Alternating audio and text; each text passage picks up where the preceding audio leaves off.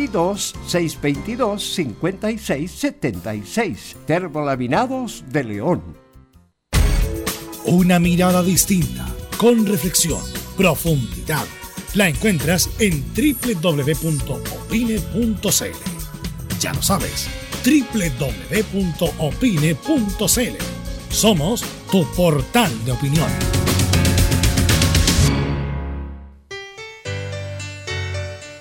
Dolores articulares, dolores musculares, cuídese. ¿Sabía que de no tratar a tiempo ese simple dolor, usted será un adulto mayor con serias dificultades en su vida diaria? Para ello, tenemos la solución. Artrilife, el producto natural más efectivo para eliminar todo dolor articular y muscular. Llame ahora al 22 594 05 25 22 594 05 25 Artrilife, la solución. En Radio Portales, de lunes a viernes, de 15.30 a 17.30 horas, Salud Eterna un espacio de conversación y orientación en el mundo de la medicina natural. Consulte con nosotros al 226-139-705. 226-139-705. Pida además su moringa olífera ancestral original de la India. Salud Eterna, de lunes a viernes, de 15.30 a 17.30 horas, en Radio Portales, la primera de Chile en tu corazón. Los esperamos.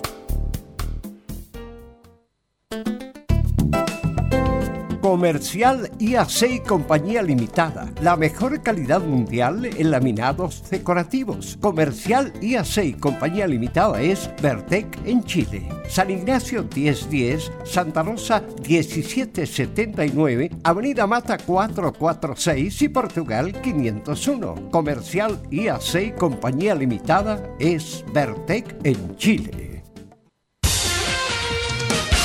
Gracias a los superdividendos, tu hipódromo Chile siempre te paga más. Juega en Teletrack.cl.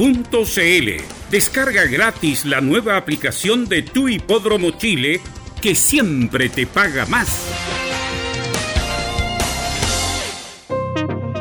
Es muy importante, es urgente, es vital que entre todos detengamos el coronavirus. Y todos podemos ayudar a través de una sencilla acción.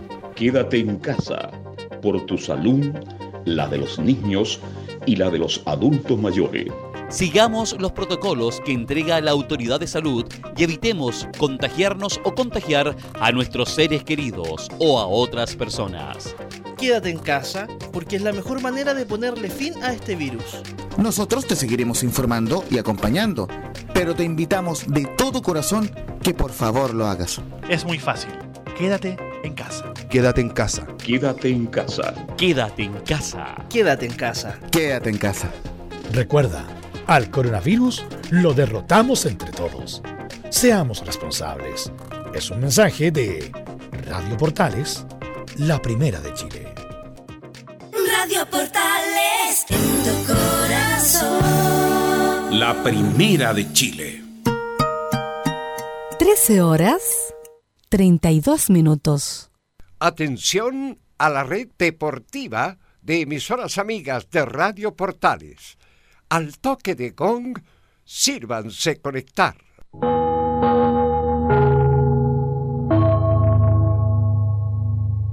¡90 minutos!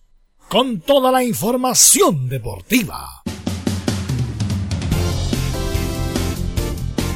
Vivimos el deporte con la pasión de los que saben.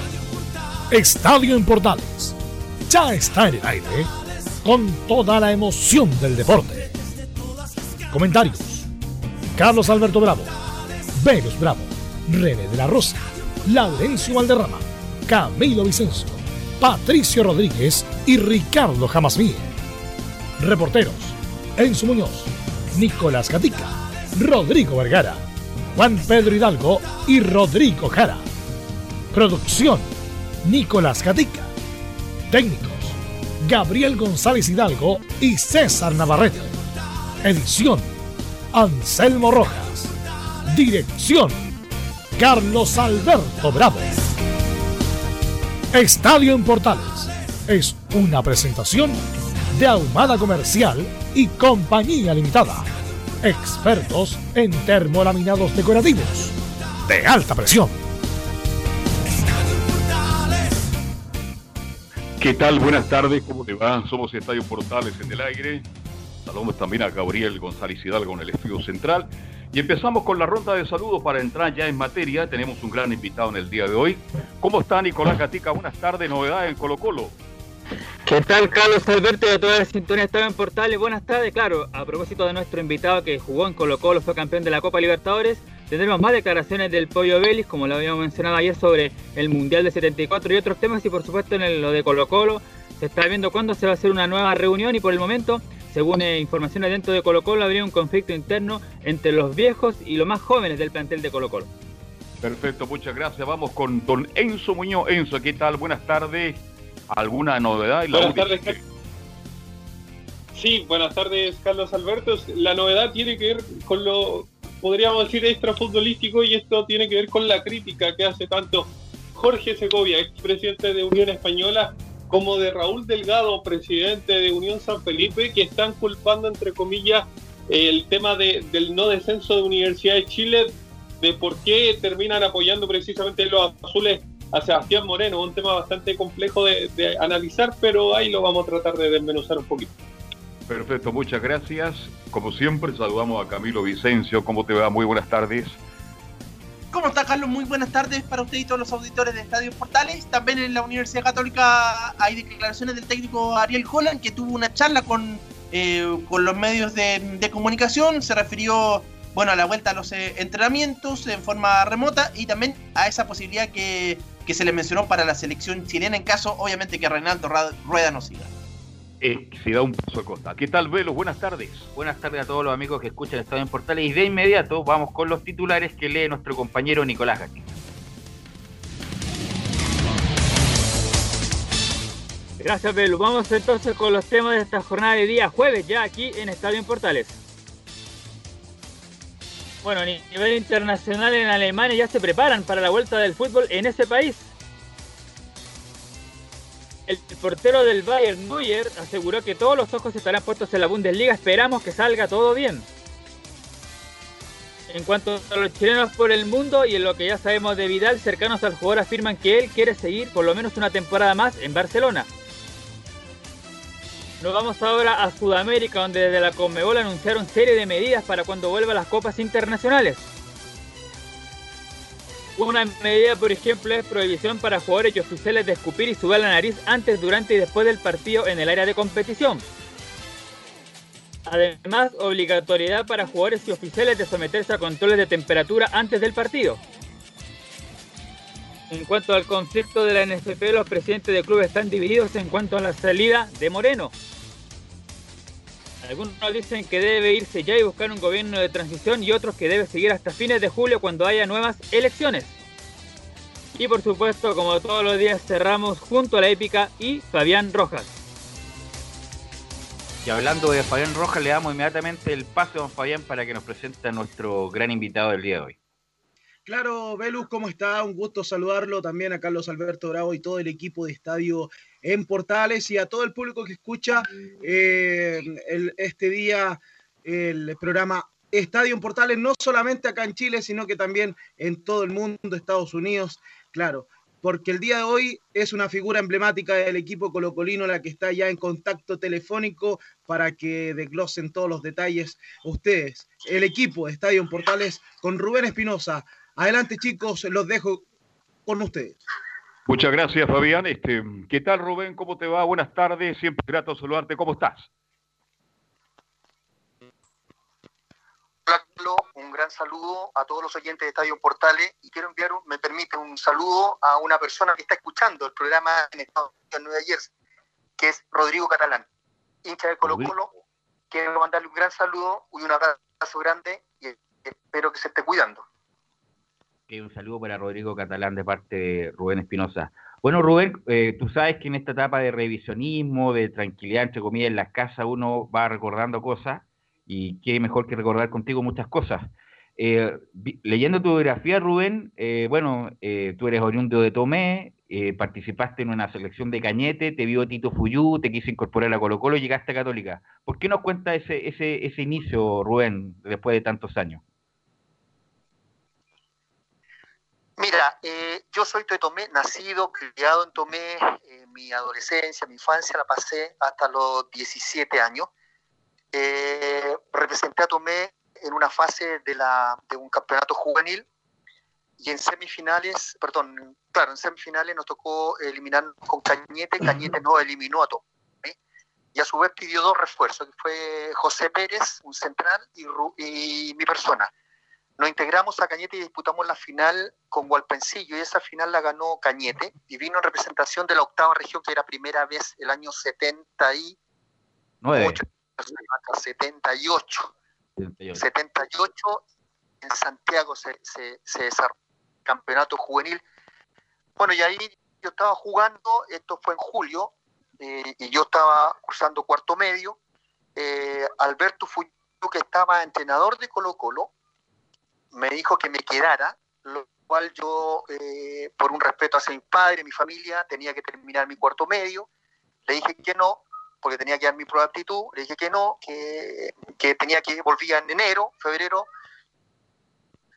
Eh, me regresé a Tomé, me preparé y en, en, en, en enero en enero me vine a probar a Santiago. Pero hay varias cosas, hay varias anécdotas en esa, en esa, en esa prueba.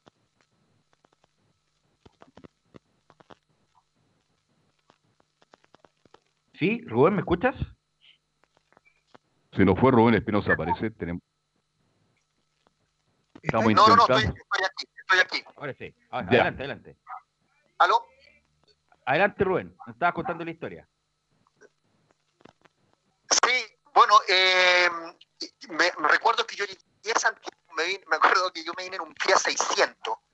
Nos demoramos más de de- un día y medio en llegar porque el Fiat 600 cada cuántos kilómetros teníamos que pararlo para que se recalentaba, enfriarlo, echarle agua. Llegamos a Santiago, me fui yo a probar, es decir, no a probar, acompañé a un- a, una, a un amigo que venía a Santiago Morning y en ese momento estaba un técnico que era eh, José Santos Aria. Eh, y él en ese momento me vio y me, después de la prueba me dijo que me dedicara a estudiar.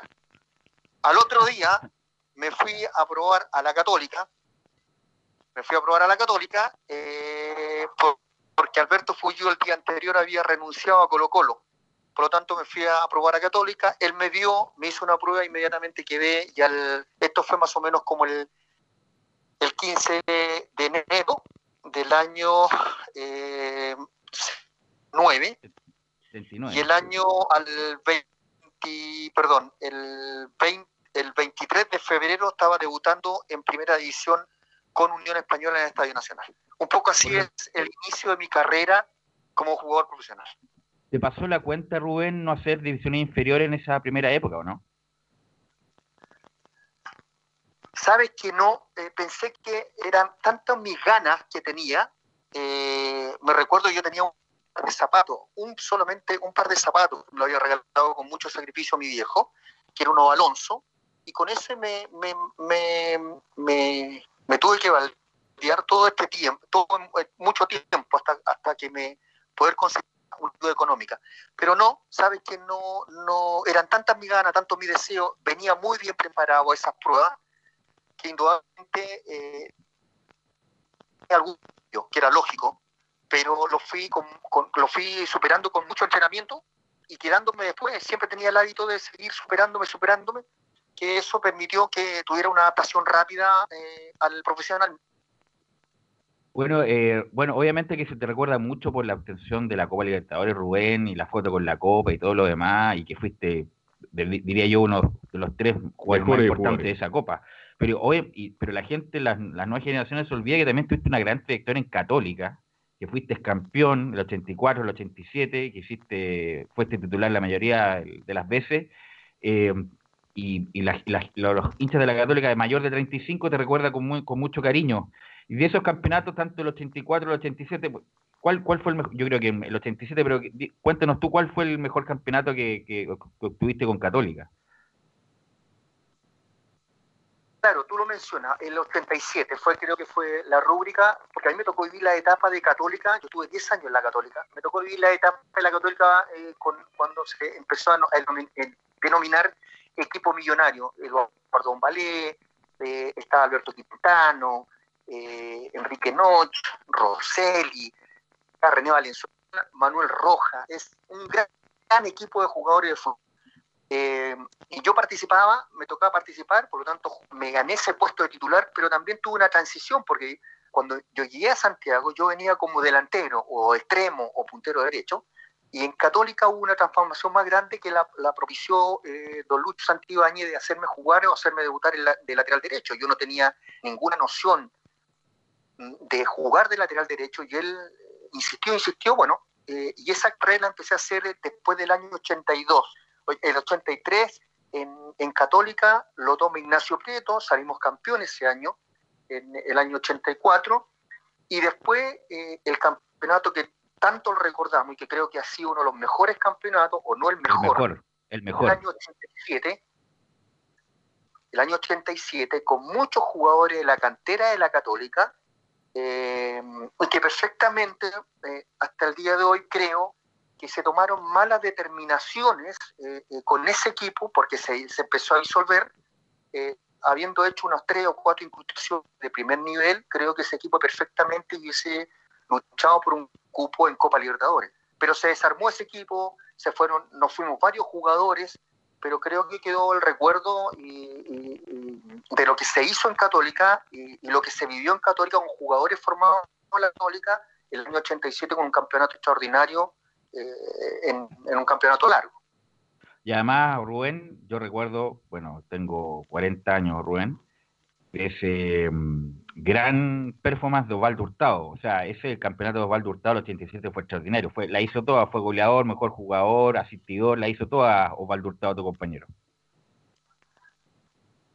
Mira, fue un año, de hecho, eh, ese equipo trae mucho recuerdo porque también como ha ocurrido con el plantel de Colo Colo 91, todavía nos seguimos juntando, eh, teniendo actividades eh, permanentemente eh, con todos esos jugadores hasta el día, hasta el día de hoy, que, por lo tanto es muy gratificante verlos en, las distintas facetas en las que están ahora.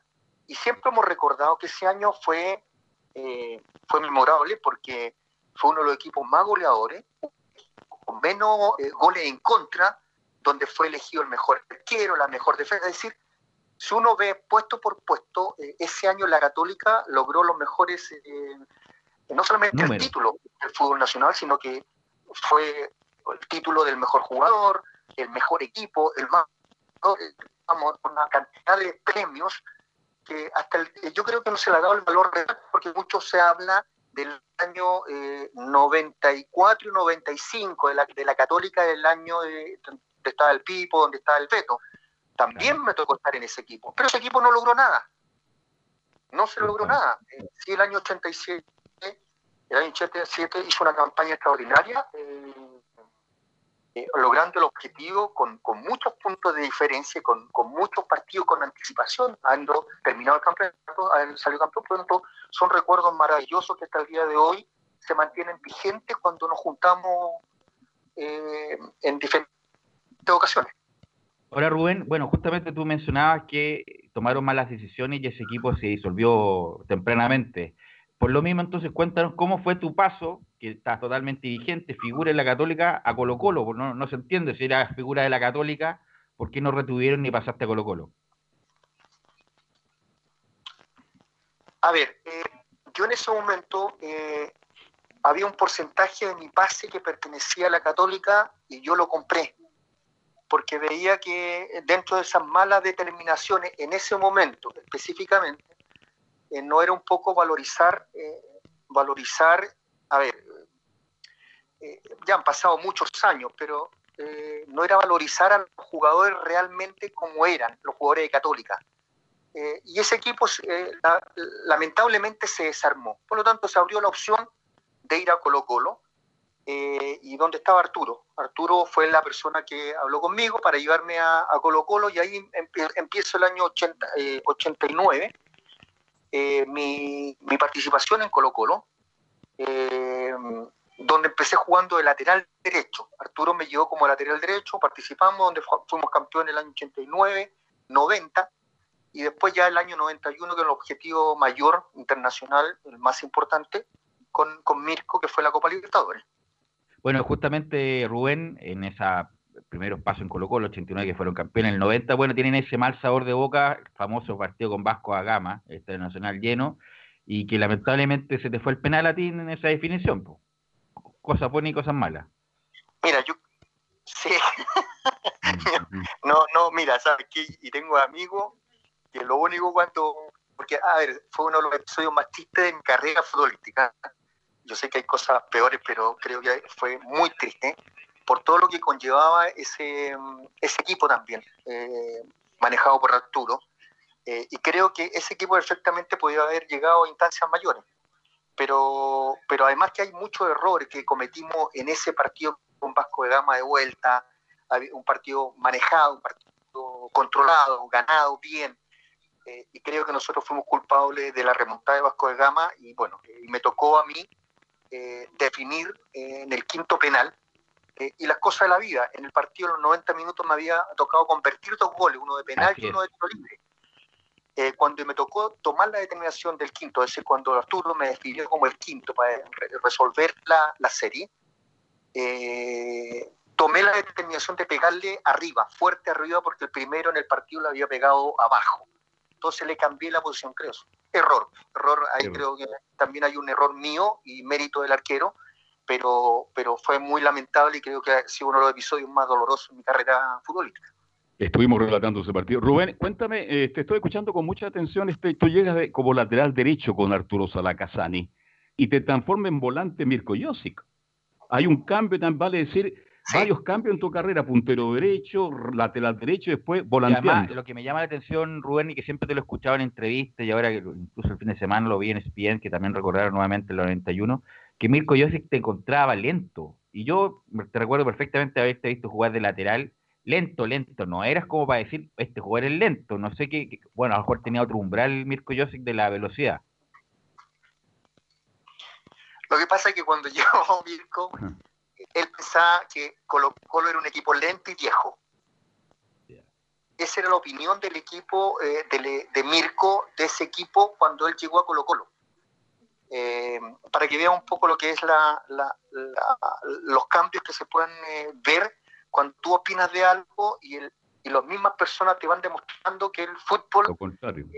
si tú eres rápido mentalmente, eh, el físico también puede decir vale, pero vale cuando juegas con el balón. Entonces, esos mismos jugadores que él encontraba lento eh, y viejo, fueron los mismos jugadores que a él le entregaron esa obtención de la Copa Libertadores de América. Y de hecho tú eres uno de los mejores de ese equipo. Carrera fue- hubo muchas transformaciones, Carlos Alberto. Sí, definitivamente, muchas transformaciones. Eh, Rubén, eh, bueno, fuiste muy, Transformaciones, sí. sí, no fuiste muy importante en esa Copa Libertadores, eh, lo hemos comentado también, ese partido con Universitario, los dos goles que hiciste. eh, la final. Bueno, la final, después vamos a llegar a ese punto. Pero yo, bueno, obviamente que hay muchas cosas que la gente, que entre comillas, ya sabe, pero esa pegada maravillosa que tenía Rubén, ¿cómo, dónde? La practicaba mucho, eso siempre le pregunto a los jugadores, ¿es innato? Obviamente que se puede trabajar, pero esa pegada, esa aceleración es innata, ¿no? Mira, eh, uno tiene ciertas virtudes que no, las no, no las desarrolla o no las quiere desarrollar o no le saca provecho. Y yo dentro de esa, de virtudes era mi pegada. Pero, pero eso me llevó trabajo, me, me llevó eh, eh, constancia. Eh, yo me recuerdo que estaba en la Católica el año 85 eh, y era el quinto, quinto, sexto que los que le pegaban la pelota. Estaba mi- Miguel Ángel Neire, estaba Jorge Aravena, estaba el Ati Gustavo. Habían especialistas, Manuel Roja, me recuerdo, eh, año anterior. Y yo era el quinto, yo era el que tiraba la pelota. Es decir, cuando se cansaban los jugadores, los especialistas, yo iba y me metía entre medio a practicar. Ya a medida que fui eh, ganando terreno en eso, eh, de, ser perseverante, constante, eh, después se fue Jorge, pasé a ser cuarto. Se fue la Arica o se fue Manuel, Miguel Ángel Neira, pasé a ser tercero. Y así sucesivamente hasta quedar primero por mi perseverancia. Eh, y después ya era responsabilidad mía, después de cada entrenamiento, quedarme 40 minutos, 45 minutos practicando. Había una oportunidad en que él lo hacía solo. Yo llevaba los balones, colocaba una, una marca en los ángulos para poder practicar. O, o en otra oportunidad me ayudaba mucho el tercer arquero de la Católica.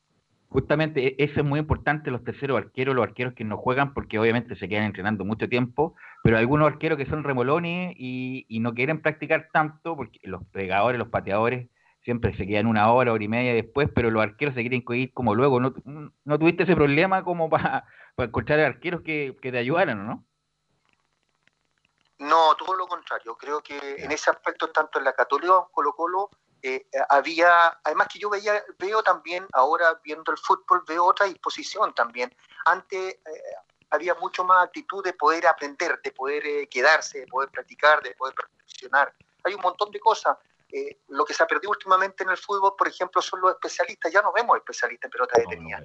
Antes uno veía la cantidad de jugadores especialistas, el Coque, el Coto, eh, Jorge, por nombrar algunos, pero había cada eh, Fra, eh, Frankie Lobo, en Cobresal, es decir, por nombrarte algunos, siempre en los equipos había un especialista en la pelota detenida. Ahora uno no visualiza eso. Y yo creo que se debe específicamente a que no, no se dan el tiempo de poder quedarse a practicar, a perfeccionar el remate, porque creo que eso es la única manera que te lleva a perfeccionar y a optimizar tu, tu, las pelotas detenidas, que son cada día más importantes en partidos tan estrechos como los que se están presentando ahora.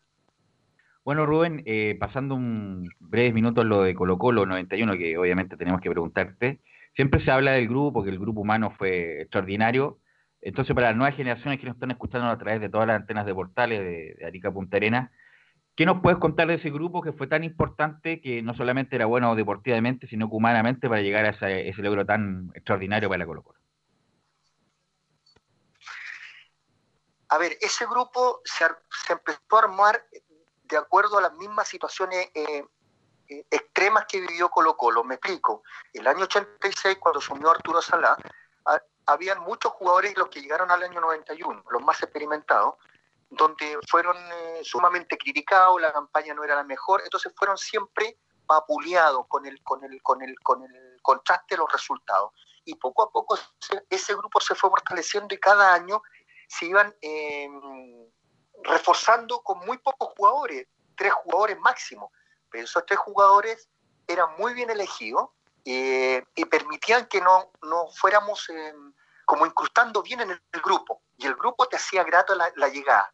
Y eso, bueno, en Colo Colo está de más eh, recordar que los segundos lugares no te sirven en Colo Colo. Por lo tanto, la obligación siempre, para el que llega, para el que va a Colo Colo, la responsabilidad es salir campeón, siempre siempre. Esa es, la, esa es como la, la, meta de todo objetivo y, y, y la, la pregonan en todas las divisiones. Entonces, eh, fue rápido la adaptación, eh, pero ese, ese grupo eh, venía ya trabajado con anterior. Los que llegamos nos fuimos adaptando a ese grupo eh, y, y, nos fuimos eh, dando cuenta que era parte de nuestra vida las actividades sociales. Todas las semanas participamos en actividades sociales eh, con diferentes jugadores jóvenes y los más experimentados, no viejos, los más experimentados, eh, y eso nos permitía tener una relación directa con el hincha, con la gente, con la calle. Eh, nosotros nos quedábamos a firmar autógrafos, nos quedábamos a conversar con la gente, es decir, esas cosas creo que también se ha ido perdiendo un poco, pero eran parte de nuestro hábitat, y eso eh, para nosotros pasamos las concentraciones más tiempo con los jugadores que con otras familias, producto de que jugábamos Copa Libertadores los días miércoles y campeonato el fin de semana. Entonces, eh, era una relación familiar, familiar, y los problemas que, que todo grupo tiene normalmente se solucionaba adentro, conversando abiertamente, en forma transparente y en forma directa. Y creo que esas fueron las bases del, del éxito, porque ese grupo estaba muy bien educado, muy bien profesionalizado, para lograr un objetivo importante como era eh, un campeonato internacional. Rubén, este, bueno, la, estamos hablando de la Copa Libertadores. No, disculpa, ¿me permite? Disculpa, Rubén. Justamente lo que dijiste tú, que es muy importante, Rubén, Por lo tanto, ¿qué ejemplos puede sacar de lo que está pasando ahora? De lo que el, plan, el problema que tiene el plantel, que está dividido, incluso hoy día sale la crónica del Mercurio, los jóvenes más, los más, entre comillas, los más, viejos, con la dirigencia. ¿Qué opinión tienes de lo que está pasando ahora con Colo Colo, justamente con lo que me estás diciendo de ese plantel del 91? Mira, yo la vez anterior hablé este tema eh, y me parece que no es la parte más correcta cuando las cosas eh, se ventilan públicamente. Creo que este tema se tendría que haber zanjado con mucha anterioridad antes de haberse eh, filtrado, haber buscado una solución eh, y haber asumido todos los, liderazgos, tanto en la parte administrativa como los jugadores, de poder darle una solución. Porque aquí hay, una institución como es Colo Colo. Es decir, los jugadores son los que van, van pasando, pasan, las instituciones van quedando. Entonces, un daño muy grande que se está, se está haciendo a la institución. Eh, y no me parece correcto el camino que se está tomando en, publicar todo, en traspasar todo, porque este tema creo que eh, tanto en la parte directiva como en la parte de jugadores existen las personas para poder, o la capacidad intelectual para poder solucionar, hablar eh, y darle un, vuelco de atención para solucionar este tema que a nadie le hace bien. Eh, Rubén, volvamos al 91. Eh, fuiste claro en la respuesta de lo que está pasando lamentablemente en Colo Colo y da la sensación que solución no hay, esto va a demorar o no va a haber definitivamente. Cuando ustedes juegan en Buenos Aires, en el Estadio de la Boca, y pierden 1-0 con, con Boca Junior, ¿les quedó la sensación en ese partido que Colo Colo podría ser campeón de la Libertadores? Perdiendo en, en Buenos Aires, imagínate.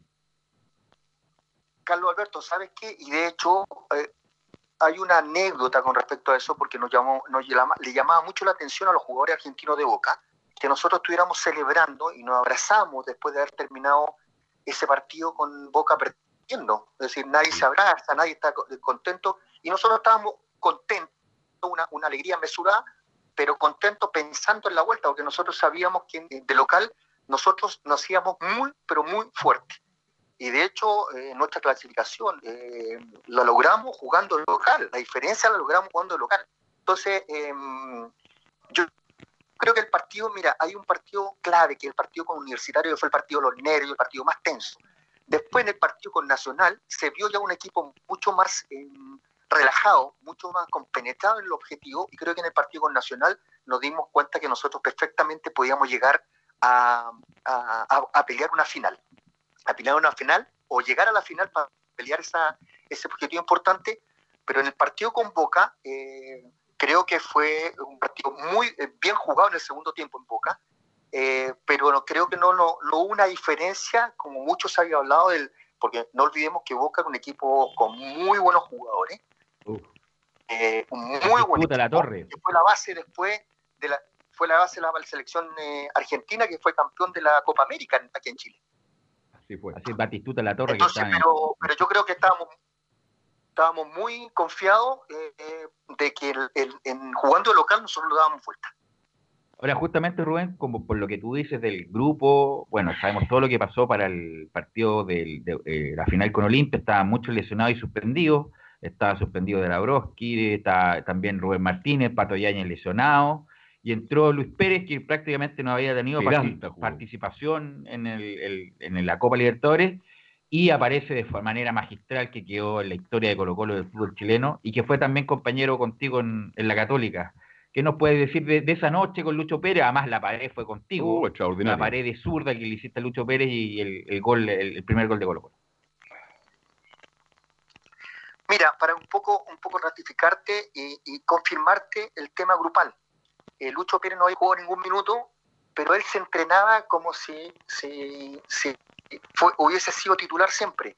Había muchos jugadores que no habían jugado un minuto. El Leo Herrera, que entró después, eh, Perdirán, que estaba en la banca. Es te puedo nombrar un montón de jugadores. Juan Carlos Peralta, que entraba, salía, pero ellos tenían la convicción en cualquier momento ellos podían entrar y tenían que responder. Entonces esa era una responsabilidad y profesionalismo del plantel. Y lo que pasó con Lucho Pérez nos alegramos, nos alegramos mucho, porque la verdad las cosas que no había jugado un minuto. Y él seguía entrenando porque tenía muy buenos jugadores delante de él. El Pato Yañez, Rubén Martínez, Ricardo Dabrowski, Marcelo Bartichotto, que eran delanteros pero extraordinarios. Eh, y en ese momento le llegó su oportunidad y creo que le sacó el mayor provecho. Eh, y un poco en el primer gol, eh, si yo no, no le devolvía la pared a Lucho, Lucho me mataba. Si era un- una constante, porque veníamos de la, de la política o de la idea futbolística de la católica, donde normalmente en la católica buscábamos las paredes. Por lo tanto, para nosotros hacer una pared con Lucho era una, una- una- era una cuestión como natural. Eh, se vio como natural, una cosa muy futbolizada, y él fue, y si ustedes se dan cuenta, él fue a buscar la devolución. Y a mí no me quedaba ninguna otra opción que devolver esa pared de primera, porque si la controlaba, ya tenía al, defensa central sobre mi marca, sobre eh, la pelota, y no iba a tener opción de devolver la pared. Por lo tanto, era el momento, era el instante. La diferencia está que se la devolví con la pierna de palo, que era la izquierda, y salió una muy buena pared y que terminó en, un gran gol de Lucho Pérez. Ahora, eh, Rubén, sacándote a ti, sacándote a ti, ¿quién fue el mejor o los dos, tres mejores de la Copa Libertadores del 91? Obviamente que hay muchos nombres, qué sé yo, pero que fueron tan importantes y vitales para que Colo Colo consiguiera ese gran logro. Ya, eh, Lizardo Garrido fue fundamental, fue muy importante para nosotros.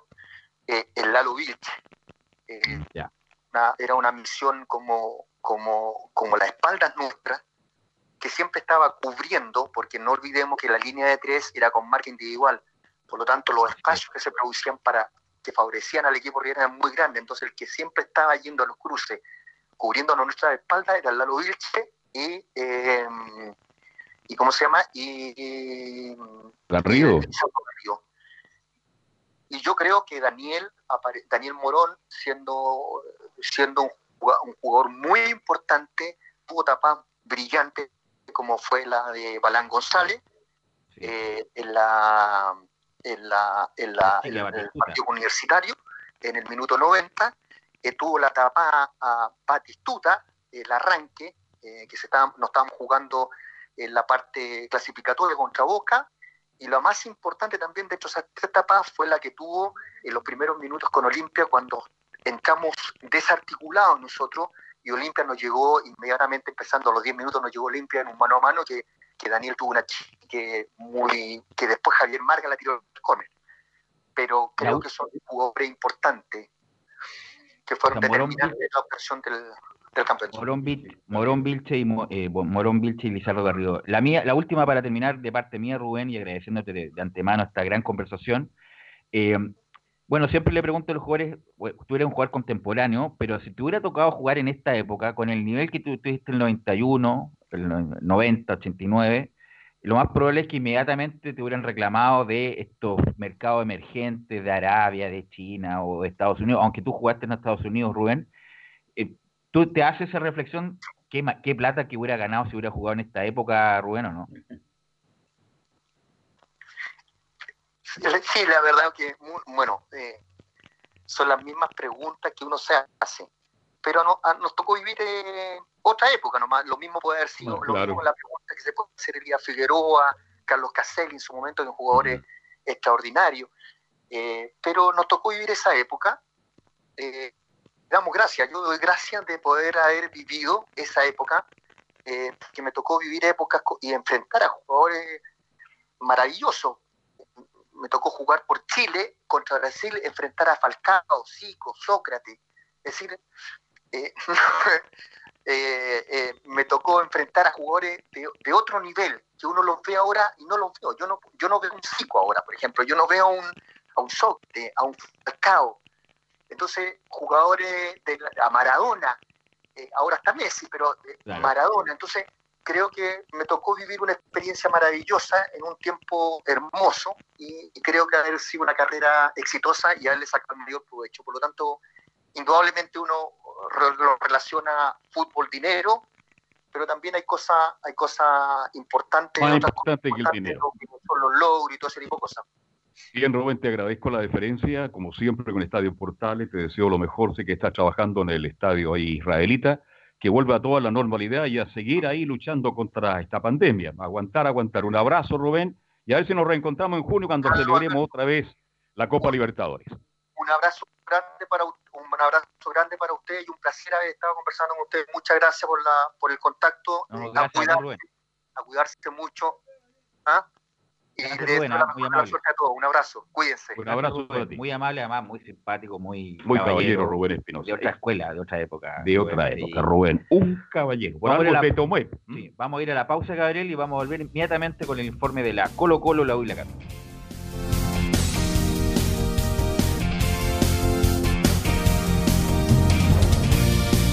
Radio Portales le indica la hora. 14 horas, 8 minutos.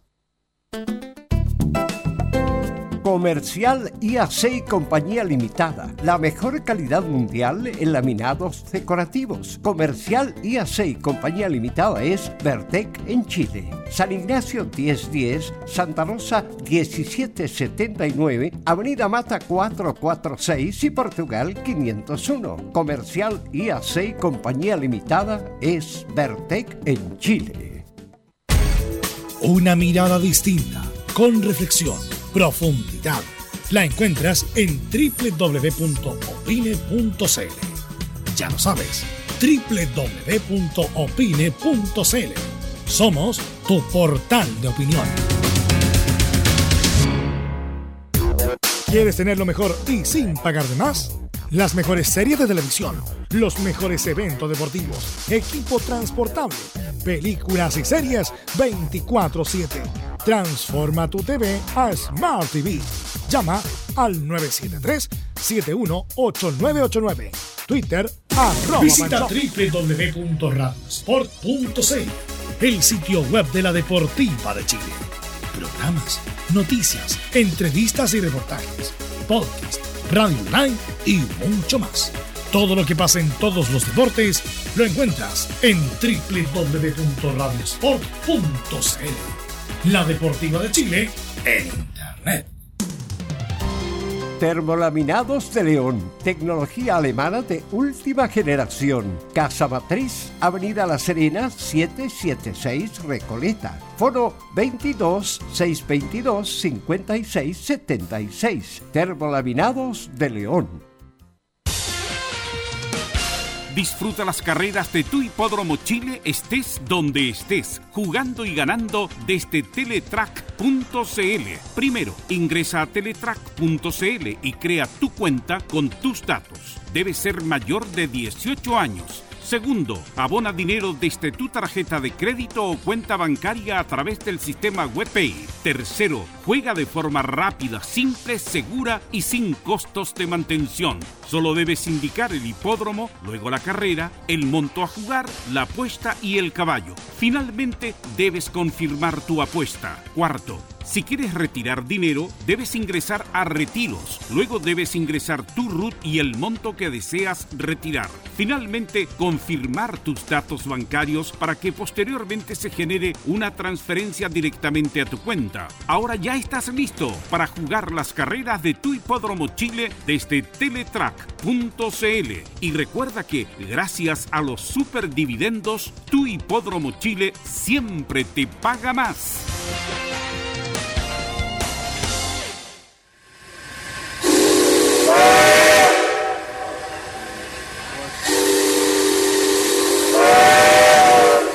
Salvador Fernández regresa a la estación principal, Radio Portales.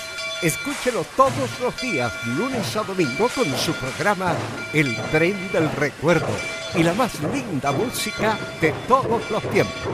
Lo esperamos esta medianoche en Estación Portales.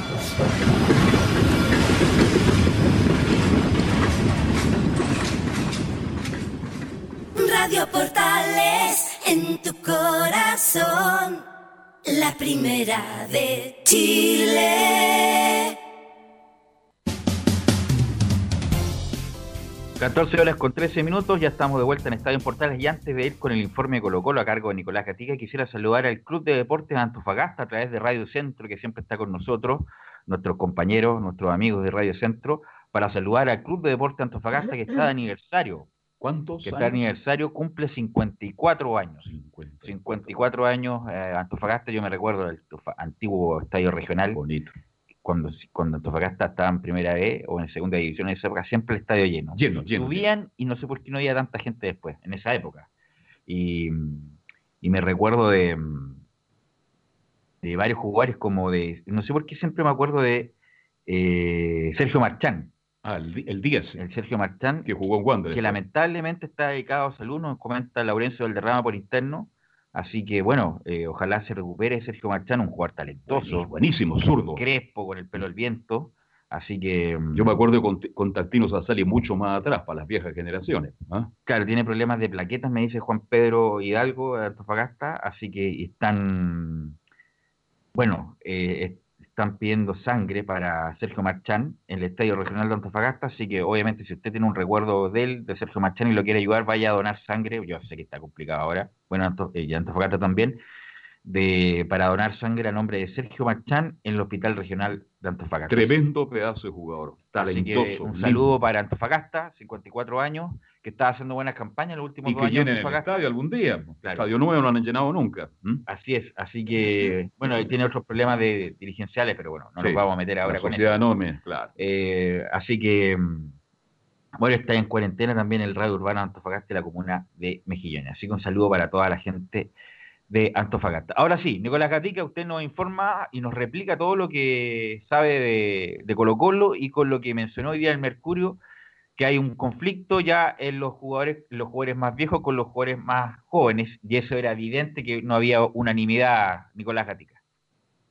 Sí, pues exactamente lo, anunciamos cuando hicimos los saludos de ahí para, para cada uno y también se le consultó ya a Rubén Espinosa en la buena entrevista que se hizo en, la primera, en el primer bloque. Claro, justamente lo consignamos ya de, de el Mercurio, el medio que dijo esto, que aseguró esto, el quiebre hay en la interna, aseguran que los más jóvenes de Colo Colo están en contra principalmente de Esteban Paredes, que es el que representa a los más veteranos, obviamente con los demás también, pero con Paredes que ha sido el, el representante de, de lo de Colo Colo. Dice, claro, los que más jóvenes o que tienen menos contratos más largos están cerca de llegar a un acuerdo con la concesionaria, ya que están conformes con lo ofrecido en las negociaciones. Además dice, cansados de no tener ni voz ni voto, los futbolistas más jóvenes están por firmar el acuerdo planteado por BN, afirmó tajantemente el matutino en su edición de hoy, señalando además que están dispuestos a volver a conversar con la mesa de BN. Los involucrados, según esta publicación, serían o son Brian Cortés, Marcos Volado, Felipe Campos, Gabriel Suazo, Branco Proboste, William Alarcón, todos jugadores bajo los 26 años que no han tenido mucha voz en estas negociaciones. Además, se menciona que sorprendió en la interna la respuesta de Paredes al decir que, como plantel, están abiertos a renunciar a los premios establecidos por la presente Copa Libertadores y una eventual clasificación a torneos para el año entrante. Esto ya que la decisión estaría siendo tomada por jugadores que saldrían del equipo en ese plazo de tiempo, obviamente como Paredes, Mouche, eh, Barroso, Saldiva, entre otros, perjudicando a quienes tienen contrato vigente por más años en el Monumental. Y justamente mm, decía esa misma crónica que los dineros que no se le van a integrar eh, por esta rebaja de remuneración, la idea es reintegrarlo haciendo amistoso, partido eh, amistoso. partido amistoso, jugando aquí en el extranjero. La idea es que es integrarle el 100% de, del descuento, pero no por la vía eh, de Colo Colo, del pagar el sueldo mes a mes, sino que por estos famosos amistosos. Por lo tanto, entre recibir, ya lo comentamos tantas veces, aburrido esto ya. 15, 16, pueden recibir dos. Obviamente que los jugadores más jóvenes hacen el punto y, y aquí se desata o se, se, se descubre, entre comillas, la mentira que en su momento decía el plantel de Colo Colo que estaban todos de acuerdo, de forma unánime, respecto de la voz de Paredes y el resto. Por supuesto, es casi imposible la unanimidad, y aquí queda establecido que los jugadores jóvenes, eh, a través de filtraciones, comentaron que obviamente no estaban de acuerdo con la- las cabecillas de este, del grupo de Colo Colo. Absolutamente. Y los nombres que dio Gatica están claros al respecto. Obvio, ellos quieren cobrar porque ganan mucho menos que las grandes figuras. Y otro tema que de- de- hay que tocarlo ahora, velo. Se va a arreglar esta situación, va a volver el campeonato algún día, pero a fin de año todos estos jugadores ya no siguen en Colo Colo. Eso está claro. Eh, lo- Va a haber una tremenda renovación en Colo Colo. Bueno, y por eso y, y lo, de, lo de Paredes, lo de Mailnicos, que se dañó el equipo en seis meses, y lo de Moza, toda una... Si, si para eso está, pues, si para eso lo contrataron, justamente para dirigir Nicolás Gatica. Claro, y de hecho, siguiendo con ese tema, nos vamos al otro, al segundo punto que íbamos a tratar en esta jornada, sobre lo que había dicho Paredes y los jugadores más experimentados, sobre que iban a negociar con quien ellos decían que si no era con Moza, no era con nadie, que no querían a Nicole. Pero, según cuenta otra fuente, ahora lo vamos a citar también, que es DirecTV, dice que las negociaciones no se va a integrar a Aníbal Moza, va a seguir siendo Harold McNichol junto con Alejandro Paul, uno de los gerentes del cuadro de Colo Colo, los que van a estar negociando, además del abogado Francisco Moya. Por lo tanto, Aníbal Mosa no se va a integrar a las negociaciones y va a seguir entre Harold May Nichols, Alejandro Paul y el plantel. Eso va a ser un poco lo, la reunión que se van a ir llevando en estos días. Lo mismo pasó en la selección, ¿se acuerdan que la habían dicho que era unánime la cuestión del no, no jugar contra Perú en Lima? Bueno, al final nunca fue unánime, porque había es, es, muy fea esta palabra, pero es para graficar eh, lo que pasó. Los cabrones ganaron, siempre la mayoría ganan en esta cosa, porque anda a discutirle a Vidal o a Medel, a Medel no sé, por el gallego que está recién nominado, oye, sabes que yo quiero jugarte, quiero, quiero jugarte, quiero tener una oportunidad, anda a decirle algo a Medel y a Vidal, pues son los que manejan el grupo. Lo, el grupo lo mismo pasa en Colo Colo con los jóvenes de que levantaron la voz, estar en desacuerdo, cómo han llevado justamente la negociación con el club. ¿Algo más, Nicolás Gatica? Sí, lo último de Colo Colo, no sé si esto se puede considerar buena noticia, no sé cómo, cómo, se tome, pero Colo Colo se pone el día con Mario Salas y le paga una millonaria indemnización por su despido. Esto se hizo efectivo en la jornada de ayer. Según dice un medio, la dirigencia blanco y negro pagó una indemnización cercana a los 622 mil dólares, es decir, cerca de 510 millones de pesos. Esto porque a Mario Salas le quedaban todavía 10 meses para terminar su contrato. ¿Qué tal? Ah? Increíble. Bueno, bueno. pero esos son los costos de sacar ante los entrenadores. Bueno, pero Mario Salas tampoco había colaborado mucho porque la campaña no había sido muy buena.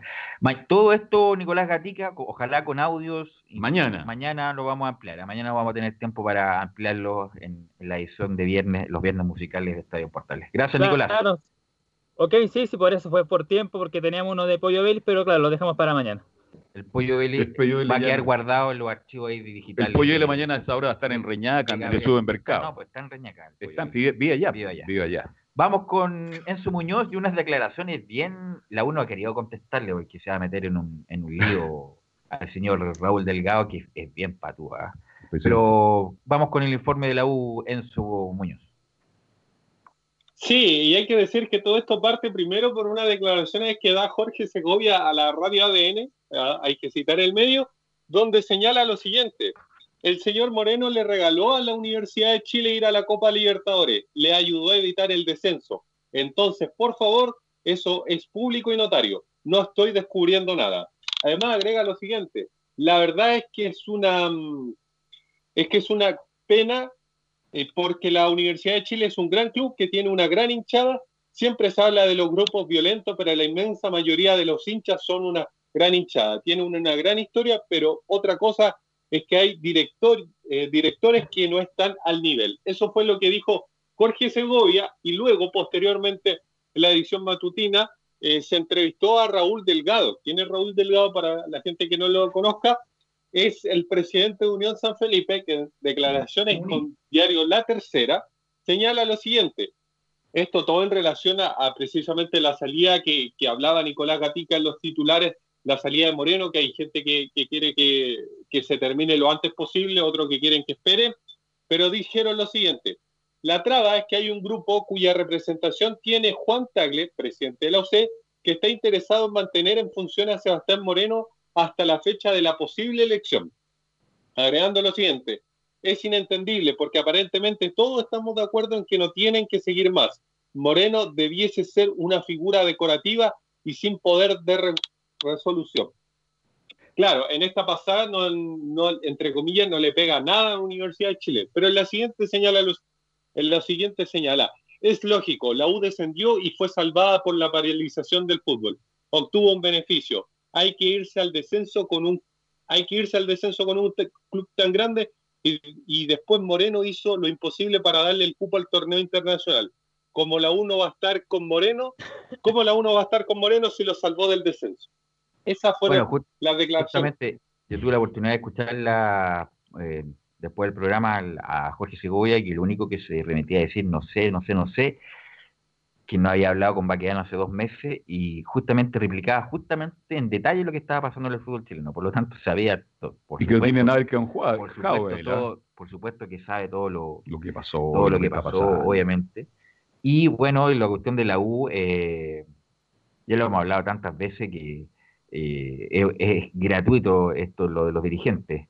Eh, además, el señor Delgado, un, dirigente argentino que se caracteriza, como San Felipe obviamente tiene poca caja de resonancia, lo que se, lo que, lo, que se, lo que se sospecha, o más bien no que sospecha, lo que es la triangulación que se hacen constantemente en San Felipe, que trae jugadores, no sé, del- de, de la China, de la India, lo pasan por San Felipe, no juega un minuto y lo venden a mercados importantes y ahí en la pasada los dirigentes de San Felipe y para el club, me imagino, para el beneficio del club se quedan esos dineros, pero es, eso ya es una cuestión, una sorna ya de hace tiempo que no, la verdad no, la, no vale la pena seguir con la... A mí lo que me preocupa verlo es que siempre se, y algunos medios también, salvaron, a- por favor, si la U ganó el último partido de Iquique, que era vital. Y además quedan siete fechas.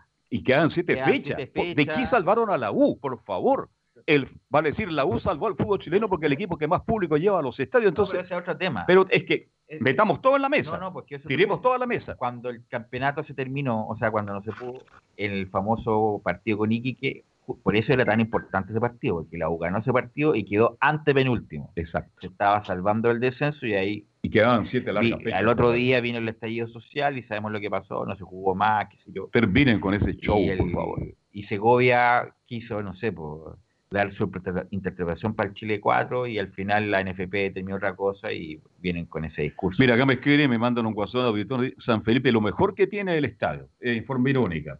Bien. Y justamente estos, estos dirigentes llevan tanto tiempo en San Felipe y San Felipe va hace mucho tiempo que está en la primera vez, que ni siquiera es protagonista en la primera vez, eh, y tampoco hay habido, hay gran infraestructura, por lo tanto, bueno, son cosas de dirigentes en su medio. Sí, la última de, Raúl Delgado, para que no se nos quede en el tintero, dice lo siguiente. Es uno de los que habla de que hay un grupo de clubes que queremos quedarnos con el fútbol.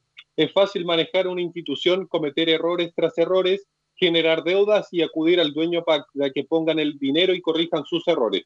Siguen pensando que los tres grandes tienen el poder para llevarnos por delante. Eso fue de otra época. Yo busco la unidad con los mejores, no con los incapaces.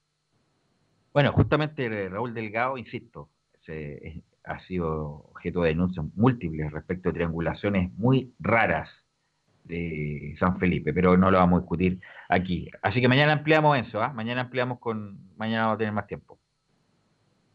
Buenas tardes. Chau, chau. Ok. Camilo Vicencio.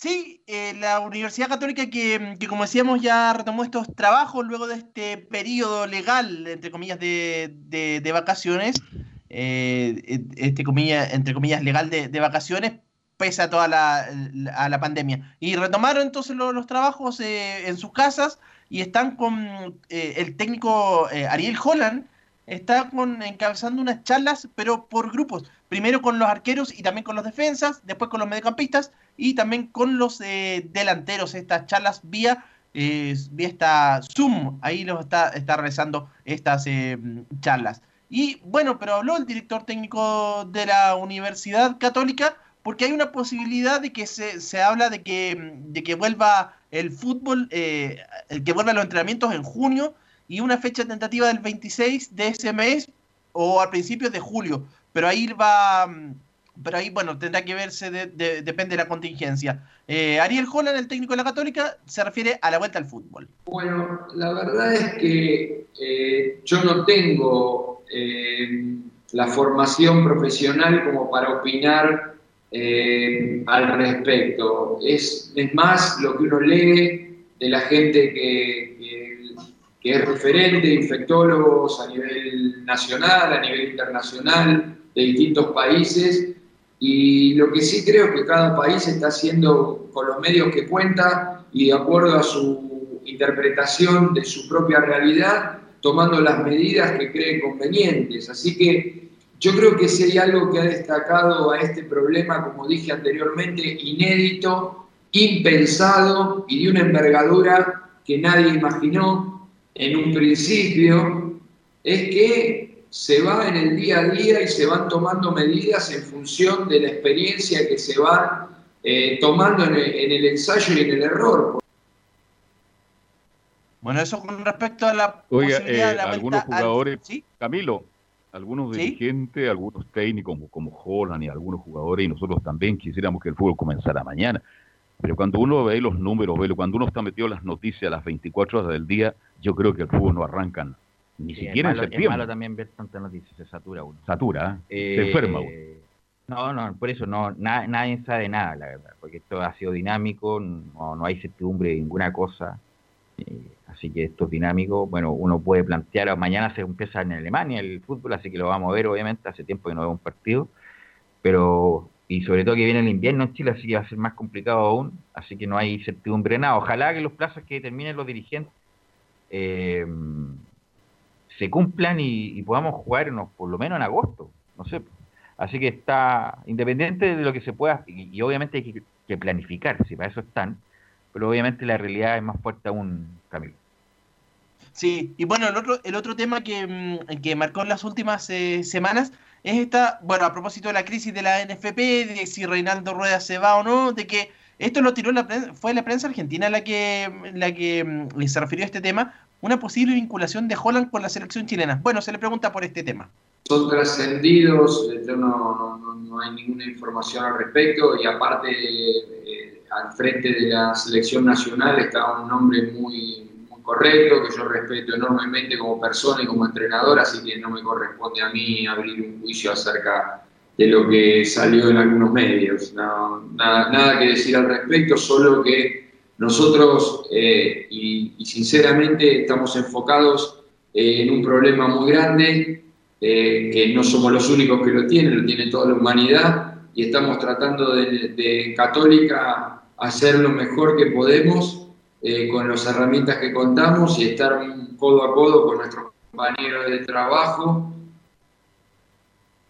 Bueno, Ya, yo entonces dije, hay- Camilo, yo dije, no puedo darme autobombo, pero cuando se empezó a hablar de nombre y Holland salió cuando estaba independiente para la selección de Chile, entre Rueda y Holland, yo dije 10.000 veces Holland, a pesar de que tiene un cuarto de la trayectoria que tiene Rueda, pero obviamente el, el juego es distinto, el Holland es más agresivo, aprieta más, tiene buen juego, no es tan predecible como Rueda, y, y Holland como lleva poco tiempo en el fútbol, porque el, el entrenador de hockey empezó Defensa y Justicia, después Independiente, ahora Católica, eh, hubiera sido un mejor nombre, más, diría yo, más, más refrescante que Rueda. Pero bueno, estamos con esto con Rueda, así que hay que, hay que tener paciencia, sí. Sí, además que, claro, por el estilo de juego de la selección chilena que ya está, porque ahora en Católica a lo mejor no lo ha demostrado, no lo ha demostrado todavía, y él lo reconoció, Así pero los de la selección chilena ya tienen el ritmo de juego de, de San Paolo y de Bielsa también. Así que yo creo, espero que en algún momento Holland demuestre su capacidad en Católica, que ha tenido resultados, pero no ha tenido el, el El juego juego que en algún momento lo, eh, lo vislumbró en, la, en esa obtención de la Copa Sudamericana con In- Independiente. Mañana vamos a ampliar, eh, Camilo, con Holland, que bien interesante lo que dice. Y lo último, eh, bueno, el Católico hoy día recuerda, a- le manda, manda saludos para eh, Néstor Raúl Gorosito en sus redes sociales, 54 años cumple eh, Gorosito, el ex 10 de la tipo, Católica. El Pipo Gorosito, gran jugador y cada vez está más bronceado. Siempre aparece más bronceado cuando lo Y entrevistan. siempre muy lejos de Católica para volver ¿ah? a dirigir. Es su sueño. Pero parece Bueno, que tiene hartos sueños. Pipo. ¿Ah? Tiene hartos sueños. San sueños. Lorenzo, en River, que sé yo, en Católica. En fin. Vamos a ir a la pausa, Gabriel, y vamos a volver con toda la hípica en la voz de Fabián Rojas y Carlos Alberto.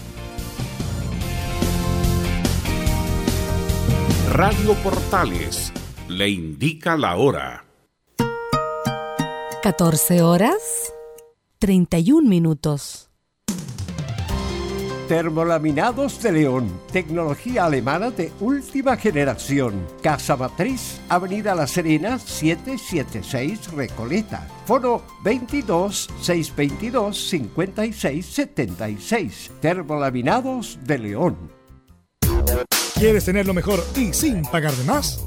Las mejores series de televisión, los mejores eventos deportivos, equipo transportable, películas y series 24/7. Transforma tu TV a Smart TV. Llama al 973-718989. Twitter arroba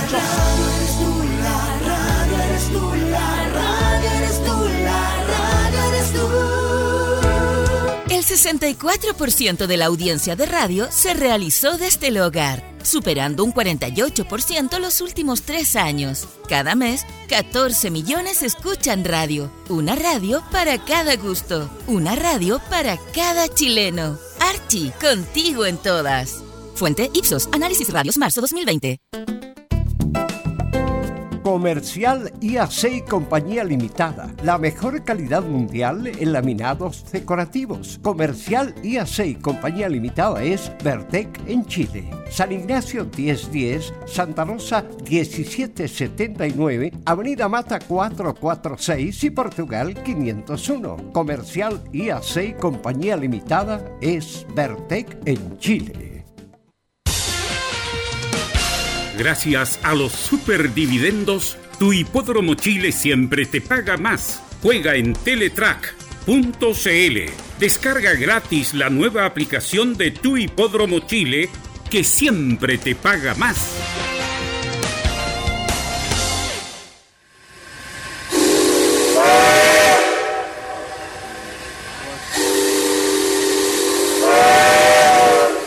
Salvador Fernández regresa a la estación principal, Radio Portales. Escúchelo todos los días, lunes a domingo, con su programa El Tren del Recuerdo y la más linda música de todos los tiempos. Lo esperamos esta medianoche en Estación Portales.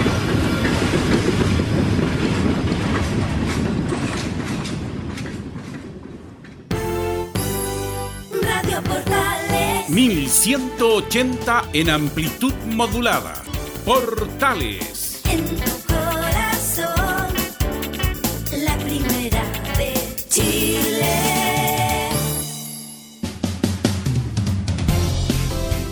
Bien, ya estamos de vuelta para cerrar el bloque de Estadio Portales. Partimos con el primer bloque con una nota interesantísima con el gran Rubén Espinosa, lateral derecho volante de la selección chilena católica Colo Colo.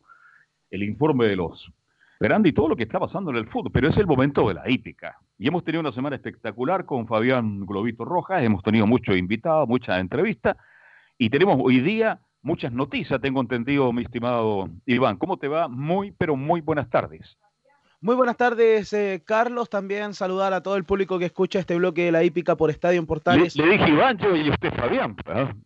Ah, sí, Iván. Bueno, no, no alcancé a escucharlo, Fabián pero Iván, Fabián cuando, Iván, ya. Cuando tenga un hijo varón le voy a poner Iván en, en honor a usted, don Carlos. Perfecto, muchas gracias. Y yo voy a ir al cumpleaños, voy a ir con el Gati y con Vicente, ¿ya? Ya. Y de regalo quiero a Gatini. No está corriendo Gatinía, ¿eh? no, va a tener que esperar. Va a tener que esperar mucho tiempo para poder debutar en, la- en el hipódromo, en el Club Hípico de Santiago. Pero tenemos Así muchas es. noticias. Claro, porque no está corriendo Gatini, pero sí están corriendo en Francia, en donde se corrió un grupo 1 en esta eh, semana, una jornada de grupo en el Paris Longchamp, eh, con retorno a la actividad, además con estrictas medidas de seguridad.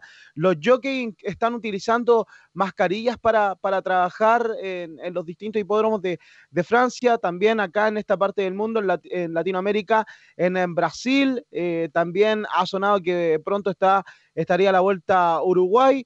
Eh, Argentina tenía una, una reunión bien importante el día de mañana, todos los eh, person- personajes de dentro de eh, la parte más importante de los hipódromos, en donde iban a conversar con la lotería que está a cargo de las agencias en donde se puede jugar las apuestas en Argentina. Esto se está retrasando un poco porque la reunión sería para la próxima semana. Está volviendo la actividad en eh, distintas partes eh, del mundo.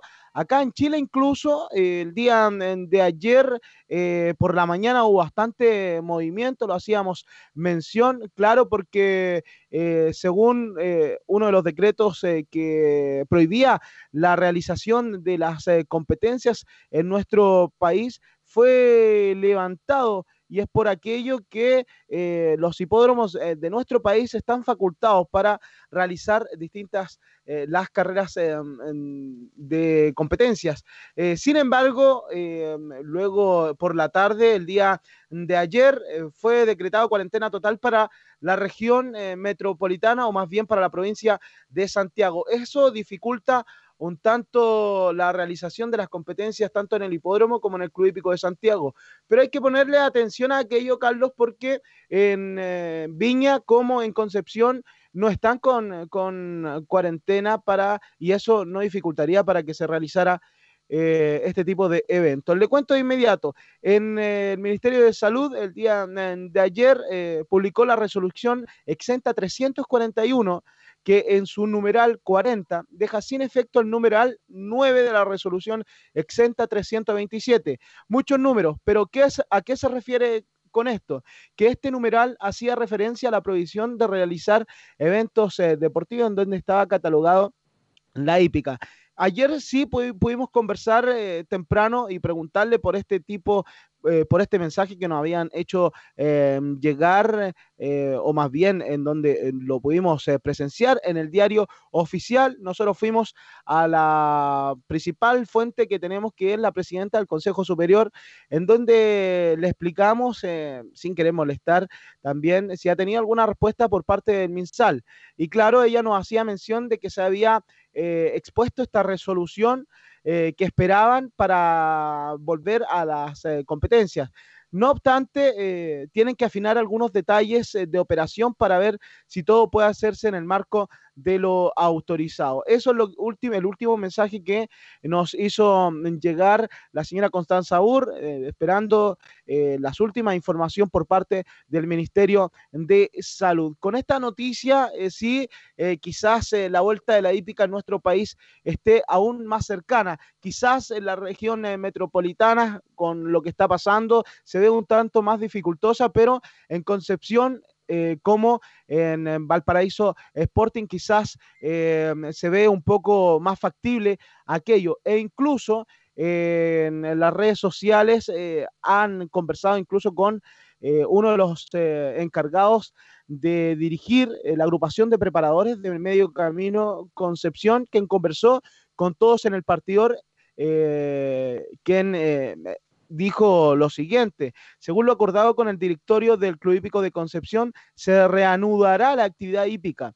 Ahora debemos eh, contactarnos con la Seremia de Salud Regional para evaluar los protocolos establecidos y de este modo volver a correr. Eso tendría que pasar de aquí al día de mañana y una vez que esté todo listo, inscribir a la brevedad, esperando poder correr la próxima semana, dijo el eh, propietario del Estudio Alcanzando un Sueño, además preparador y además eh, presidente de la agrupación de preparadores. Y no solo ello, aquello, sino que él está muy bien informado porque además él como profesión es un abogado bien eh, catalogado en eh, la región en- del Biobío. Así que eh, una luz de esperanza que da para todos los penquistas.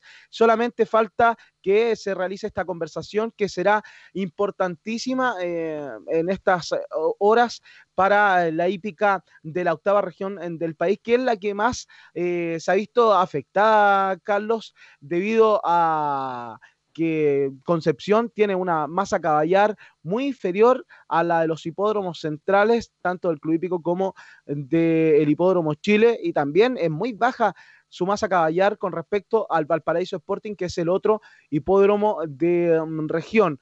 Producto de, aquello, eh, los eh, jinetes ya se han comunicado eh, por ahí, por mensaje vía interna, con nosotros y nos han hecho llegar de que están muy avanzadas las gestiones, solamente falta esto, lo que le hacíamos mención, que es conversar con el Ceremi de Salud y quizás el día de mañana tendremos una, una respuesta positiva. Esperamos todo aquello porque incluso lo conversamos en esta semana con Marcia Abarca y distintos personajes de la hípica que no solamente están en, en- Chile, sino que también en todo eh, el mundo. Hemos conversado con distintos personajes que están en Estados Unidos, como Amador Sánchez, Raúl Mena, que ven eh, muy... eh, con, mucha dificultad lo que está pasando en nuestro país. Pero esta luz verde se ha entregado. Y eh, también eh, con respecto a aquello, en la misma línea, Carlos, el día de hoy nos hicieron llegar una noticia muy importante por parte del Club Hípico de Santiago, que es muy esperanzadora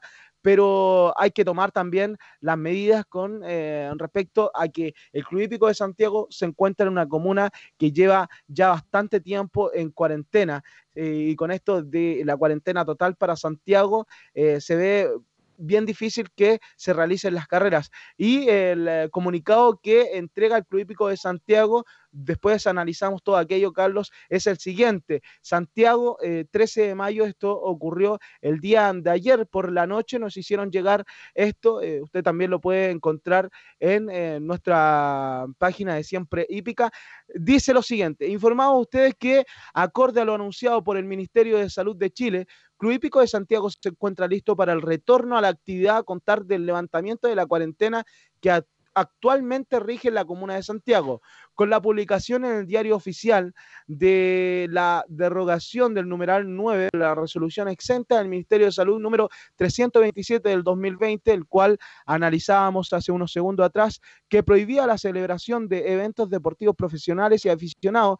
Club Hípico de Santiago queda habilitado para organizar sus carreras tomando todos los resguardos y precauciones sanitarias establecidas en el protocolo de funcionamiento de hipódromos chilenos durante el periodo de emergencia sanitaria.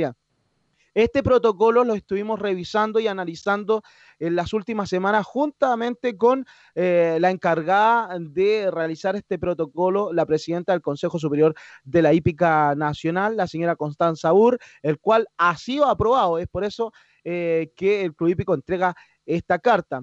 Y luego eh, sigue lo siguiente, y los otros protocolos de funcionamiento que ya se han desarrollado para nuestro funcionamiento diario. Claro, porque por las mañanas eh, se está llevando a cabo los trabajos eh, matutinos, los trabajos matinales de los distintos ejemplares que no tienen que perder el training, no lo han perdido. Eh, sí, quizás no tienen el mismo training que tenían hace unos cinco o seis meses atrás, incluso antes de que comenzara el estallido eh, social. Sin embargo, el Club Hípico de Santiago en, eh, hace dos semanas que viene eh, poniendo medidas drásticas para eh, el ingreso de distintos personajes de eh, la actividad eh, caballar. En este sentido, jinetes tienen que operar con mascarilla, estar lejanos de uno al otro. También eh, a través de las redes sociales, tanto el Valparaíso Sporting eh, es el primero de aquellos que ha, hecho mención de las gestiones que se han estado realizando para poder eh, aumentar lo que es la capacidad para para poder tener y facilitar también el despliegue de los distintos eh, jinetes que en sí tienen una sala de jinetes muy pequeña, eh, cómoda quizás para aquellos, pero que hoy por hoy con estas medidas sanitarias que han estado pidiendo por parte del Ministerio de Salud, han habilitado una mm, sala mucho más grande, mucho más extensa, con eh, bancas que eh, superan el metro de distancia, eh, que es la medida eh, que ha dictado el Ministerio de Salud. Así que son buenas medidas las que están tomando los distintos hipódromos. Continuamos con la carta, eso sí que entregó el Club Hípico de Santiago, que en este sentido y para la organización de carreras del Club Hípico de Santiago prohibirá el ingreso de público general y de toda persona ajena que no sea esencial quienes deberán portar una debida acreditación ya estarán ah, eh, eh, empadronadas. Además, la red de sucursal Teletrack permanecerá cerrada a nivel nacional, permitiendo solo apuestas por los canales remotos. Esto quiere decir Fonotrack y Teletrack.cl. Adicionalmente, la institución aplicará una serie de medidas eh, logísticas que permitan a los protagonistas mantener distancias eh, físicas eh, seguras, las que se suman a la sanitización permanente de las instalaciones e implementos usados en las carreras. Con este panorama, Club Hípico de Santiago ca- calendari- calendarizará sus llamados a inscripción y próximas jornadas de carreras tan pronto se levante la cuarentena general en la región metropolitana. Ese es el punto importante de este comunicado. Claro, porque las medidas están, pero es bien claro este, este comunicado, este mensaje que hace llegar el Club Hípico de Santiago, que mientras exista la cuarentena no van a haber carreras en el eh, recinto de Blanco, Encalada y Molina. Una vez levantada, se llamará a la inscripción de los distintos ejemplares. Un punto bien importante a destacar, Carlos Alberto. Bien, vamos a ir a la pausa y le doy ahí entramos en diálogo con todo lo que yo le, escuché atentamente, todo lo que usted leyó, este, todo el interés, la intención, porque todos queremos que todo vuelva a la normalidad. Hacemos la pausa con el hipódromo Chile porque siempre paga más y estamos de vuelta. Gracias a los superdividendos, tu hipódromo Chile siempre te paga más. Juega en Teletrack.cl. Descarga gratis la nueva aplicación de Tu Hipódromo Chile que siempre te paga más. Bien, las intenciones, la autoridad de las gestiones, las conversaciones, todo está marchando muy bien. El problema está en que hoy día Santiago de Chile, mi estimado Fabián, capital, ¿sabe cuántos muertos hubo ayer hasta las 21 horas? 22. ¿Sabe lo que es usted o no? 22. Muchísimo. eh, un- es Es demasiado, es un es altísimo. La situación del área metropolitana es complicada. Entonces yo, gente que estoy de acuerdo, ojalá que mañana el fútbol, la hípica, el teatro, el espectáculo, toda la normalidad, pues eso es todo lo que todos queremos eso. Ahora, la cuarentena en Santiago, yo no sé si se va a mantener en el tiempo, pero voy más, más de fondo al tema. Sin público, bien, se toman todas las medidas sanitarias, extraordinario, bien. Hasta que los caballos corran con mascarilla, espectacular. Pero usted habló de la forma de jugar porque las, las oficinas del Teletrack tienen que mantenerse cerradas por la cantidad de gente que llega, y usted lo sabe mejor que yo. El tipo que vende el pancito amasado, el huevito duro, tampoco puede llegar. Usted me habla de canales remotos.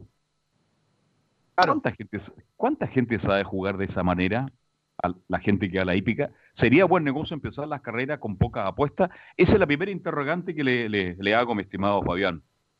Claro, Carlos, eh, es considerable lo que entrega usted, porque dentro del público eh, objetivo que juegan las carreras es eh, mayores de 50 años, gran parte del público que se mantiene en la hípica, eh, gran parte de aquellos son eh, mayor. personas mayores de 50 años. Incluso yo le puedo tocar un tema, eh, a mí en, en algún momento me tocó trabajar en distintas áreas de los distintos hipódromos, tanto como cajero también, y también en el Ahí donde lugar se de- perdía la plata en esa época. Claro, Carlos, pero también eh, para, para terminar el, el punto, yo trabajé también en el área de Fonotrack, en donde los eh, llamados e ingresan de forma permanente, de forma consecutiva, incluso una vez colgando el eh, llamado con la persona que me, que me está jugando, ya tengo en línea a otra persona que lleva segundos o incluso hasta minutos han llegado a esperar para que le conteste, que le, que le conteste un funcionario. En aquello Por yo creo Fonotrack. que- claro, en Fonotrack.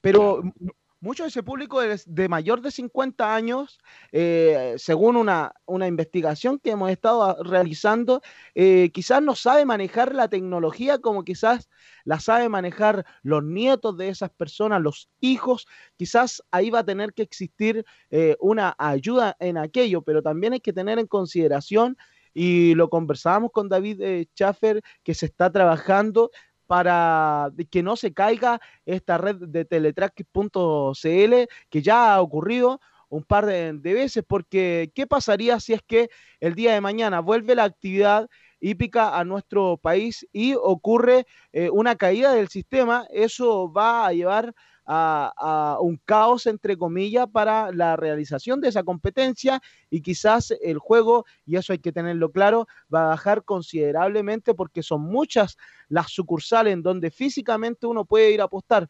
Y en aquello también le hicimos mención y aún no hemos tenido una respuesta eh, considerable por parte de algunos eh, personajes de la hípica en donde tienen que eh, entregar, entregar quizás una información, es un punto, eh, eh, es un una dificultad que nos, han hecho llegar a través de las redes sociales y que se la hicimos sentir también a David eh, Schaffer, quien también no está a cargo de dicho, eh, dicha área, pero quizás está en investigación. Todo esto de que existe una apuesta, Carlos, que se llama apuesta triple, que si usted la juega de forma remota, usted tiene que jugarla de forma anticipada. Pero hemos sabido de que en distintas sucursales de nuestro país se está jugando esta apuesta, pero eh, en, en algunas agencias que, según nos han hecho en llegar, han estado abiertas, como es en Arica. No tenemos la información correspondiente, pero según lo que hemos podido indagar a través de Teletrack Televisión, sí ha ocurrido aquello, que es engancharse en la segunda etapa de esta apuesta. Y eso también lleva a, a- al público que juega a través de forma remota no estar en la misma competencia que juega que el que juega de forma presencial en una sucursal, porque él está capacitado quizás para engancharse en una segunda etapa y el que juega a través de una forma remota, eh, porque así eh, solamente le permite a- acá en la región metropolitana, no lo puede realizar. Así que las competencias no son iguales para aquellos. No, no, sí cambió, cambió, cambió Chile, cambió el mundo, cambió todo. Fíjese, las redes sociales son muy importantes. Yo la tecnología manejo lo básico y me permite, ¿no es cierto?, defenderme como mucha gente, pero hay gente que no tiene la menor, perdone, puta idea de que lo que es la tecnología. Hay gente que desprecia el teléfono inteligente y hoy día es el arma más importante. Todo el mundo anda con un teléfono. Entonces, cuando usted me habla de canales remotos, claro, si yo llamo por teléfono es distinto, pero manejar, manejar la tecnología para inco- incorporarla a la, a la hípica eh, va a faltar mucho tiempo y usted lo dice claramente, la gente es mayor, la gente no conoce, a la gente le gusta jugar en forma presencial.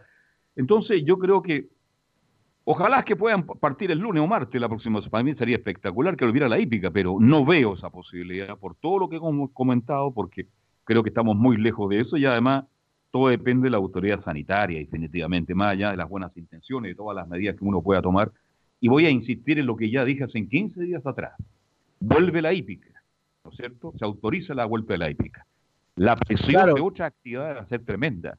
Y creo que Santiago de Chile hoy día está pasando por su peor momento y creo que habrá una presión tan grande que al final va a ser dificultoso todo. Así que Dios quiera que algún día no se arregle todo para que todo sea normal, pues Fabián.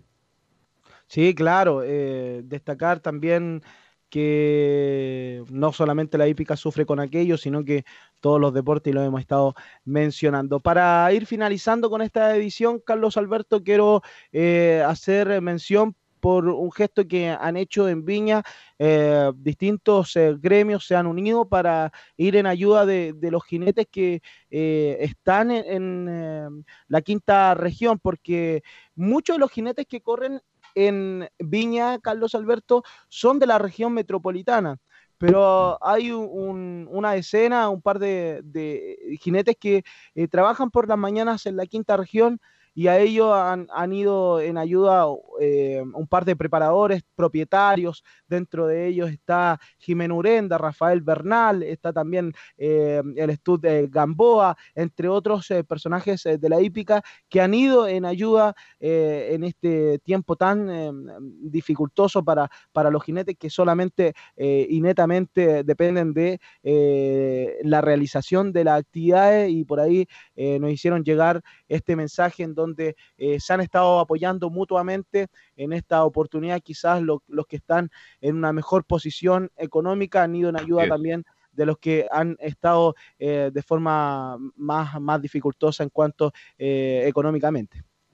Así como la familia GL de Solari son apellidos, familia identificada con la hípica, la familia Urenda, el apellido Urenda es parte de la hípica de la quinta región. Así que bien por ellos que estén apoyando a los que están con problemas. Me alegro mucho por esa noticia y ya estamos cerrando el capítulo, Fabián, y nos reencontramos, ¿le parece bien mañana? Sí, correcto. Mañana quizás tendremos el contacto con Leonardo Lillo del Estud 18 Greco y también estamos haciendo las gestiones para los próximos días tener eh, a un gran arquero, uno de los goleadores del, del fútbol nacional como arquero, que es Marco Cornés. Quizás para el lunes lo, lo tendremos eh, para Marco que vaya. Antonio Cornex, lo, lo conozco del que Marco debutó Antonio. por Palestino en el Estadio Santa Laura. Somos muy amigos, jugábamos pulante. Marco Antonio Hípico también, pues. Sí, pues hípico, hípico también. Bien, Fabi, hasta, hasta mañana. Gracias, Hípico muy buenas tardes. Chao, Fabián. Muy buenas tardes. eh, Chao, chao. Gabriel González Hidalgo, muchas gracias. Mañana no son las 13 horas con 30 minutos. Otra edición de Estadio Portales. Gracias. Hasta mañana. Chao. Fueron 90 minutos con toda la información deportiva.